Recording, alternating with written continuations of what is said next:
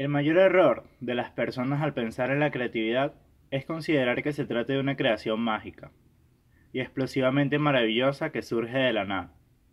La verdad es menos romántica.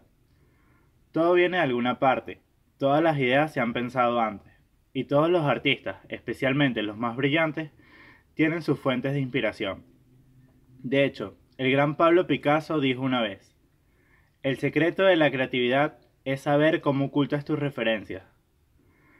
Desde los inicios de la humanidad, la imitación se ha usado para el aprendizaje.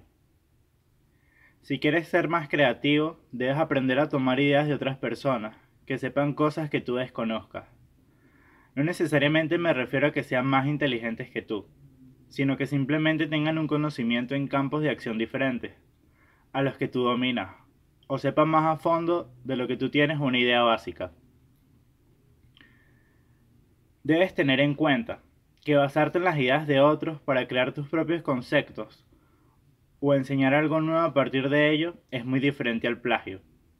No se trata de copiar textualmente lo que ellos quieren enseñar, sino de tomar sus ideas y adecuarlas a tus necesidades.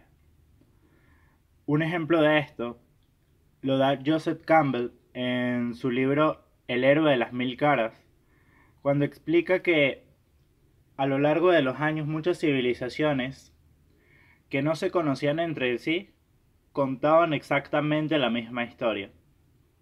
La historia que hoy se conoce como el camino del héroe. Alguien con pocas habilidades se enfrenta a un problema, surge ese problema, ve reveses en ese problema, se entrena y sale del problema. La misma fórmula que vemos en películas, historias y demás cosas hasta en los videojuegos, la podemos encontrar. Y como cualquier, como cualquier arte, el cine nunca ha sido ajeno a esta práctica.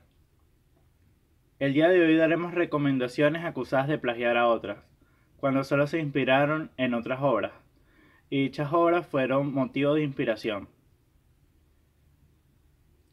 Eh, la primera película que vamos a recomendar es Onward, Unidos del 2020,